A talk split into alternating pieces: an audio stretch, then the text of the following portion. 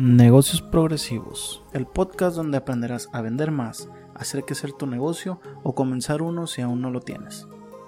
En este podcast trataremos algunas ideas, pero principalmente quiero ayudar a aportar mi granito de arena a todos aquellos negocios que tienen problemas para vender, para hacer crecer su negocio, para digitalizarse o para comenzar, que tienen alguna idea y no saben por dónde comenzar.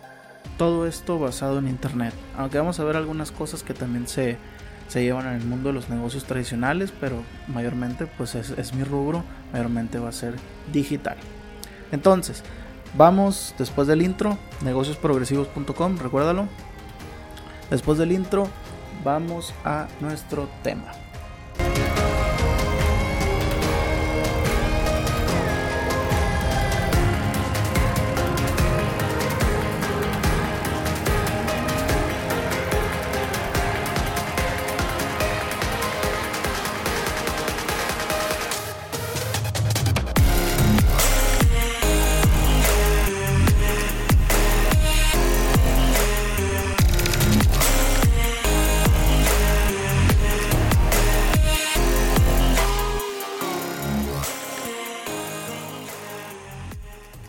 El tema es cómo hacer que tu marca se vuelva una religión. Así es, tu marca una religión. Y antes de comenzar con el, con el tema en sí, me gustaría que me gustaría dejar en claro que no es en contra de religiones esto. Las religiones, cada quien tiene, tiene su forma de pensar, en lo que creer, pero se me surgió de la cabeza esta comparación, leí por ahí algunos artículos y dije, bueno, pues esto puede, puede capar, como se dice coloquialmente. Y me refiero a que, no sé si se han dado cuenta, pero las marcas, las grandes marcas, las que ya están dentro de nuestra cabeza, llámese Coca-Cola, llámese Apple, llámese Microsoft, las grandes multinacionales ya están dentro de nuestra cabeza. Y, tienen sus seguidores, fieles seguidores, que, por ejemplo, de Apple, que vamos a comentarlo más, más tarde en el podcast, eh, Apple tiene sus seguidores que los, los defienden fervientemente. Entonces no, no, no sé hasta qué punto hubo esa transformación de la marca en, en, en seguidores. Eh, Steve Jobs fue un verdadero monarca en eso. No sé si se dice monarca o evangelista, no sé, es, pues es algo nuevo todo esto. Pero vamos a decirle evangelista de su marca y, pues prácticamente cautivó a todo el mundo y, tiene sus seguidores.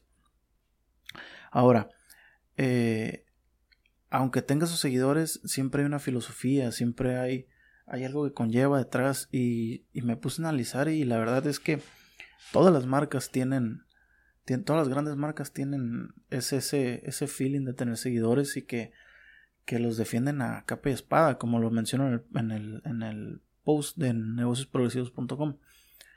Eh, la verdad no sé en qué momento hubo ese cambio, pero sí me puse a analizar y saqué tres puntos que pueden ser importantes si tú quieres lograr lo mismo que, que ellos lograron.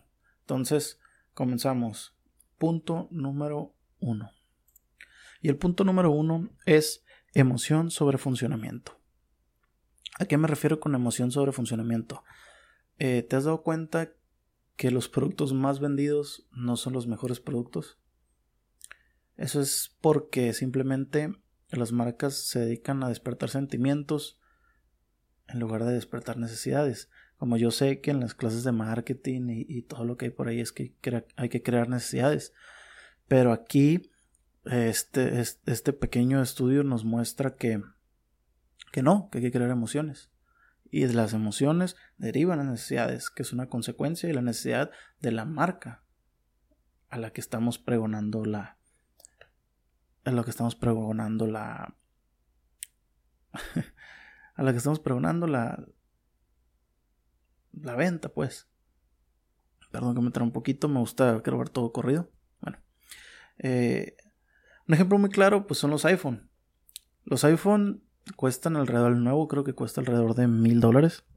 Poco más, poco menos, no recuerdo muy bien, porque acá en este momento, hace una semana, acaba de salir uno nuevo, que es el iPhone, creo que X Max, no, no recuerdo bien.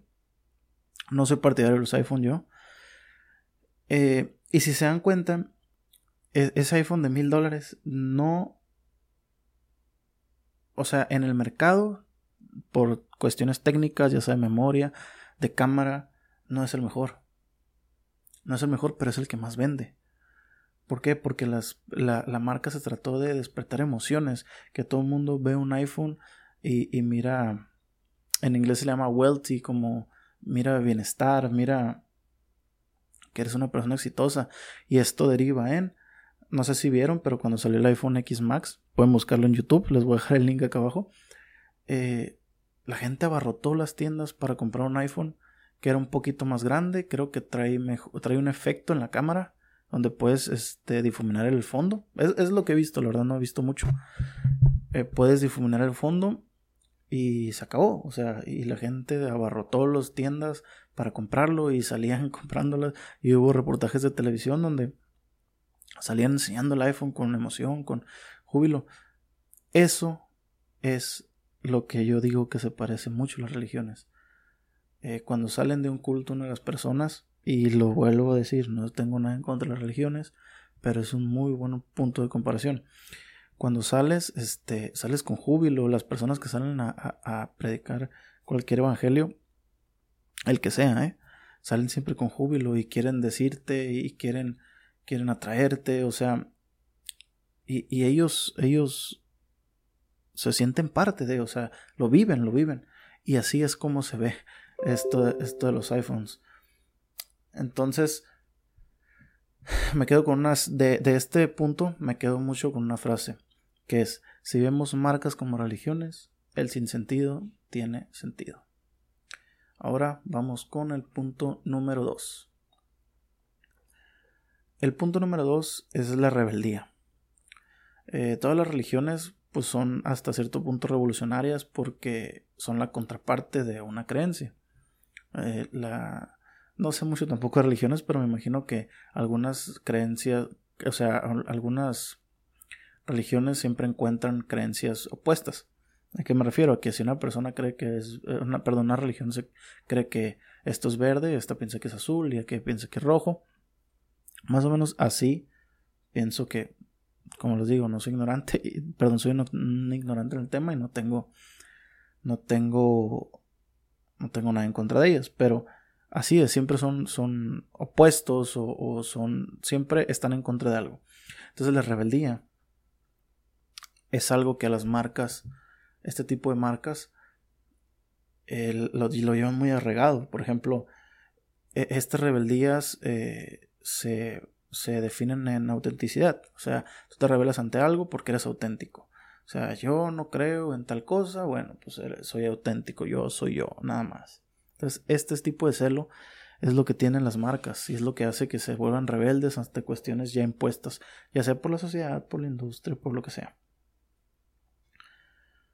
Y pues el caso más famoso pues es el de Steve Jobs. Steve Jobs se rebeló contra Microsoft. Y pues ya vemos lo que es lo que es Steve Jobs y lo que hizo con Apple y lo que hizo con iPhone. Está esa, esa convención muy famosa donde presenta el iPhone que todo el mundo estaba asombrado y cómo lo presenta, cómo lo vive. Eso, esa pasión es la que es la que demuestra una marca sólida y una marca que se puede convertir en una religión. Y al final, pues Apple lo hizo. Eh, igual, por ejemplo, Elon Musk es otro ejemplo, que se está echando en contra a la, a, la, industria petrolera, o sea, la industria yo creo que con más millones repartidos en inversiones por todo el mundo. Y se le está echando encima él solo, ¿por qué? Porque él quiere tener energía libre para todos. Ya no ser sostenibles por el petróleo, sino ser sostenidos por otro tipo de energías alternativas. En este caso es la eléctrica, puede ser que después eh, traiga otra nueva, quién sabe. Y tú, por ejemplo, aquí en Cornelius Musk, tú cuando te subes un Tesla, eh, estás luchando contra, contra la industria del petróleo. Y un futuro donde se pueda sostener sin petróleo. Ahora, punto número 3. Tu rebelión. O sea, ya hablamos de la rebeldía, ya hablamos de la emoción sobre el funcionamiento. Ahora, tu rebelión. ¿Y por qué lo, lo demuestro eh, de esta forma, porque la rebelión no se trata de solo rebelarse, se trata de rebelarte defendiendo algo, una postura que tú tengas, que tu marca tenga, que tu negocio tenga. Eh, por ejemplo, Uber. Uber no fue un tanto revolucionario ni fue en contra de la industria, pero cambió algo que ya estaba establecido, que era el mundo de los taxistas. Eh, igual no tengo nada en contra de los taxistas, pero eh, sí, sí era un negocio muy controlado por gente poderosa y se, se, incluso, bueno, en mi país, por ejemplo, en México, eh, es una mafia prácticamente. Entonces, viene Uber y dice, a ver, yo puedo, yo puedo mover acá, me puedo mover acá, entonces, ¿por qué no hacemos esto? Entonces, ¡pum! Vamos contra el sistema de los taxis, que no conoces a la persona, que no, no hay rutas optimizadas, los precios suben, los, te cobran lo que, lo que no es.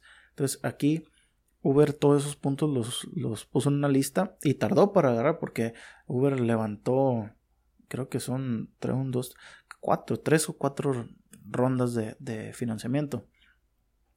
Entonces Uber este, fue aprendiendo esto de, de revelarse, de, de, la autenticidad, de no ser la mejor plataforma que funcionamiento, pero es la plataforma que te dice, hey, tienes un taxi cerca, o sea, es la emoción de que te puedes ir ya de ese lugar donde estás para llegar pronto a, lo que, a donde quiera tu destino. Eh, y por fin ya tienes tu rebelión y ahora tienes que expresarla en modo de rituales. Tus clientes deben de vivir y absorber todos los valores de la marca y tener rituales. Son que son experiencias repetibles que pueden ser como una comunidad religiosa. Tienes los rituales, si es católica, lo de la oblea, si es cristiana, las oraciones, el decir amén cada vez que se termina algo que dice alguna persona que está en el estrado. Eh, este, estos rituales son muy, muy, muy poderosos para estas marcas. ¿Por qué? Porque te adhieren a ellas. O sea, ya estás viviendo las cosas como, como la marca en sí. Y la traes tatuada prácticamente después de hacer los rituales. Ahora, también tienes que crecer tan rápido como lo permitan tus valores. ¿A qué me refiero con esto? Eh, no sé si ustedes conocen las hamburguesas In and Out. La verdad desconozco si están en, el mercado latino, pero yo vivo aquí en frontera y, he consumido esas hamburguesas. Esas hamburguesas son lo mejor. Si conoces Burger King, Car Junior, Jack in the Box ah, y todas esas cadenas de, de hamburguesas McDonald's, In and Out no tiene comparación. En serio, In and Out es lo mejor y de hecho son demandadísimas, pero no crecen. ¿Por qué no crecen? Porque su filosofía no su filosofía de empresa no deja, o sea, por limitaciones físicas no deja que, que crezcan.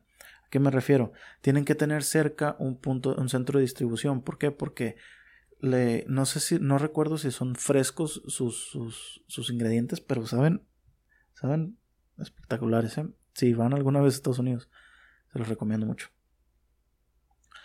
Y esto, esto, ¿a qué lleva? Que Out abarrota, pero hace ahí unas filas para comprar hamburguesas en Out. Así que me quedo con una frase que es el crecer por el crecer desilusiona a los fieles. Así es, no, no hay que crecer solamente porque puedo crecer. Hay que pegarse a la filosofía y a los valores de tu empresa.